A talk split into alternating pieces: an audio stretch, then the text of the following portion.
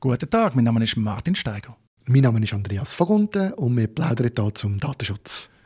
Andreas, die Schweizer Versicherung Helvetia hat einen Chatbot lanciert. Clara heißt der, basiert auf ChatGPT und soll Fragen zum Versicherungswissen beantworten. Andreas, hast du gerade eine Frage über das Versicherungswesen? Brauchst du eine neue Versicherung? Was habe ich für eine Frage? Ja, wird im Wasserschadenfall die Freilegungskosten übernommen? Also das Eintöckeln wird im Wasserschadenfall Freilegungskosten übernommen.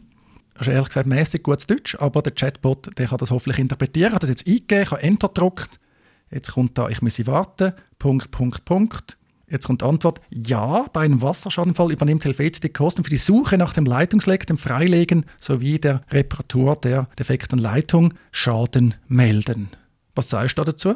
Ja, das ist jetzt nicht so eine schlechte Antwort eigentlich. Also das ist auch das, was ich auch von meiner Versicherung weiß. Es ist so, dass es Versicherungen gibt, die eben diesen Teil nicht übernehmen und es gibt andere, die das übernehmen.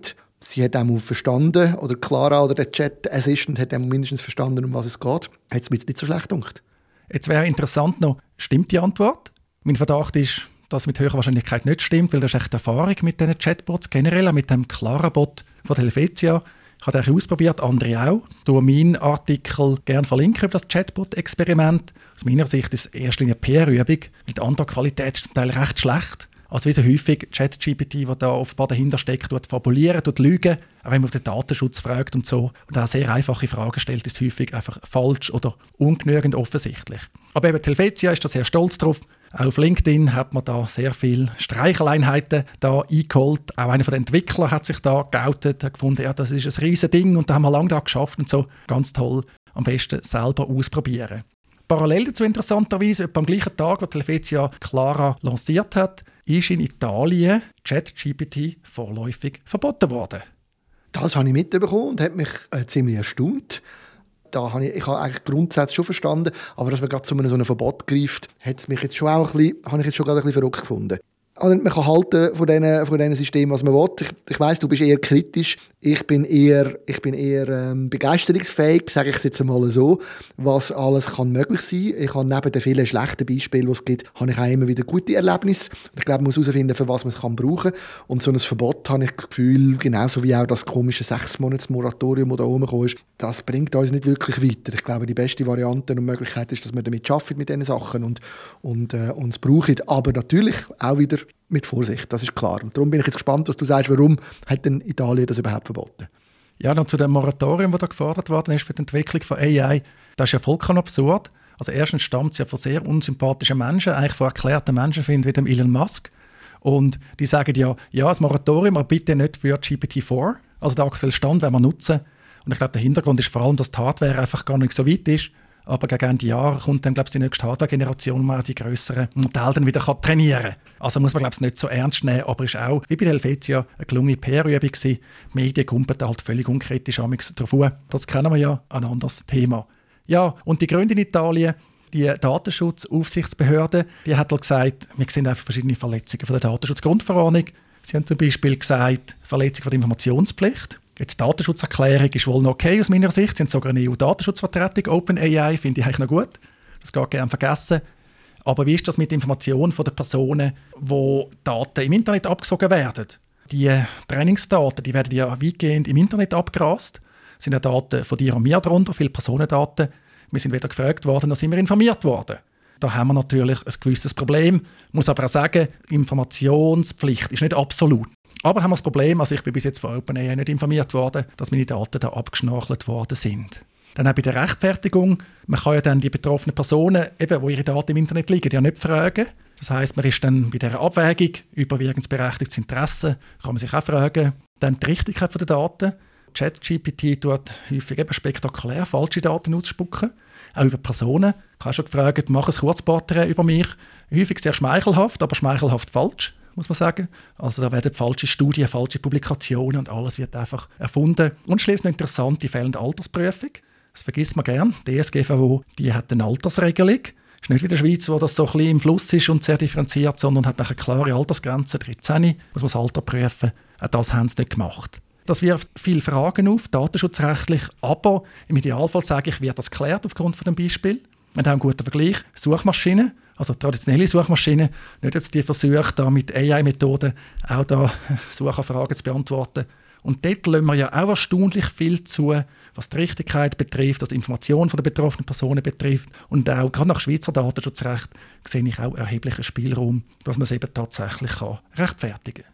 Genau, also ich habe das Gefühl, dass mit dem Beispiel von der Suchmaschine finde ich noch wichtig, oder? Die kommt uns ja auch nicht in den Sinn, verlangen, dass, dass die Suchmaschinen uns informieren darüber, wenn sie irgendwo, äh, wenn sie etwas crawlen, den Index machen und Personendaten von uns finden und durch das indizieren, uns nachher darüber informieren. Natürlich, ich finde es auch eine interessante Frage. Es zeigt auch wieder einmal mehr, wenn man die Gesetzgebungen anschaut, oder, woher das eigentlich führt, wenn man sie ernst und wortwörtlich nimmt, oder, was, was eigentlich alles dahinter würde stecken. Bei der Frage vom, von der AI-Verwendung, also dass man die, die, die Modell trainiert mit diesen Daten, geht es ja nicht nur um Datenschutz, ganz wichtig, jetzt in dem Fall von Italien natürlich, aber eine ähnliche Frage ist auch im Zusammenhang mit dem Urheberrecht wieder immer wieder gebracht. Und ohne, dass man jetzt da allzu weit in die Details hineingehen, bin ich natürlich ganz klar der Meinung, dass man eigentlich jetzt nicht das Urheberrecht einschränken sondern eher noch aufmachen.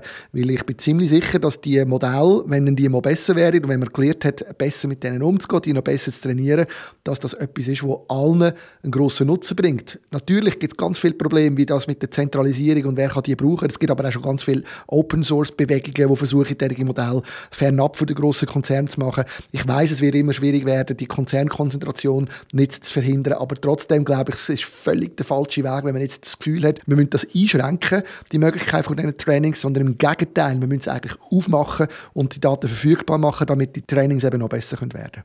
Ich bin übrigens nicht der Einzige, der skeptisch ist. Will in dem Zusammenhang ausdrücklich noch eine aktuelle Podcast-Folge empfehlen von Marcel Neuhäusler. Sein Podcast heißt USA Hacks. Er ist vor Jahren aus der Ostschweiz in die USA ausgewandert und dort regelmäßig Podcast aus den USA raus, befasst sich auch mit den IT-Themen und in der aktuellen Folge hat er eben auch über die Large Language Models geredet. Sehr spannend, er ist sehr kompetent. Ich wir in den Show Notes verlinken, also gerne mal reinhören, was er sagt. Das ist ein Podcast, den ich auch sonst empfehlen kann. Interessanterweise hat sich unterdessen auch der EDEP, der eidgenössische Datenschutz- und Öffentlichkeitsbeauftragte, veranlasst gesehen, sich zu dem Chat-GPT-Verbot und auch überhaupt zu diesen Large Language Models zu äußern. Und wie man das von unserem EDEP so kennt, hat er sich sehr differenziert geäußert. Das heißt, man kann da eigentlich herauslesen, was man will. Wir auch verlinken in den Show Notes. Aber er sagt, er will Unternehmen eure Pflichten erinnern und zu einem bewussten Umgang mit KI-gestützten Anwendungen aufrufen. Er sagt, da sehe ich Chancen, aber es gibt auch Risiken, neue Technologien und so. Also am Schluss sage ich, ist man so gescheit wie voran. Einerseits natürlich muss man auch sagen, der EDIP könnte heute nicht verbieten. Also im Gegensatz zu seinen italienischen Kollegen, das könnte er dann nach dem neuen Gesetz. Ich glaube aber tatsächlich, dass nach dem Schweizer Datenschutzrecht und nach dem neuen Datenschutzgesetz ein Verbot nicht gerechtfertigt wäre. Nach der DSGVO kann das aber ein bisschen anders aussehen. Aber es ist doch interessant, ein bisschen kulturell, ob die Italiener, dass die davor preschen, das ist übrigens nicht das erste Mal. Also wir haben immer das Gefühl, ja, Italien ist alles, oder? Äh, laissez-faire. Also ist nicht unbedingt so, zum Beispiel im Datenschutz nicht. Finde ich also von dem her auch noch spannend. Ja, ich bin auch so gegangen. Ich habe tatsächlich gehört zu denen, die gestaunt haben, dass das Italien ist. Hätte ich jetzt eher von Deutschland oder auch von Frankreich erwartet, aber nicht von Italien. Und von dem her ja, ist das eine interessante Aussage. Noch zum EDÖP und seiner Aussage.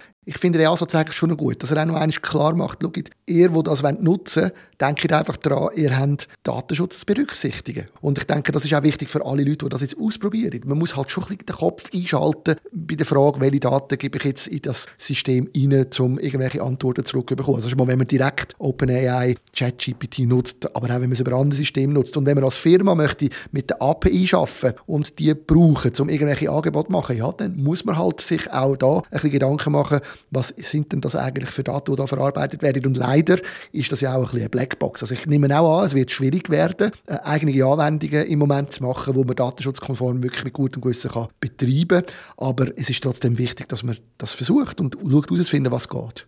Ich habe es interessant gefunden, auch auffällig, dass sich der EDB Unternehmen richtet. Der EDB ist ja die Aufsichtsbehörde für Bundesorgane, also für die Verwaltung. Und zum Beispiel gerade der Kanton Zürich, der nicht dem EDB unterstellt ist, aber auch Verwaltung, hat gerade erklärt, ja, man hat da eben auch schon AI ausprobiert. Das können also unglaublich die Effizienz steigern. Man hört es aus anderen Kantonen, beim Bund wird das auch ausprobiert. Von dem her noch spannend, dass er die Unternehmen so ein bisschen ins Visier genommen hat. Weil wie immer finde ich es beim Staat ist es fast wichtiger, weil der Staat können wir ja nicht auswählen. Beim Unternehmen ist das etwas anderes. Da kann man auch mit Disclaimer arbeiten etc. Hingegen so ein Haftungsausschluss beim Staat ist eigentlich nicht vorgesehen. Also wenn der AI einsetzt, dann muss es dann schon verheben. Und dann kann man nicht einfach sagen, wie jetzt da die Helvetia, ja, ist ein Experiment. Auch bei der Helvetia übrigens bei Clara, wenn man reinschaut, die Bedingungen, oder, sagen sie eigentlich, du das gar nicht nutzen, wir raten davon ab, du die herkömmliche Beratung nutzen.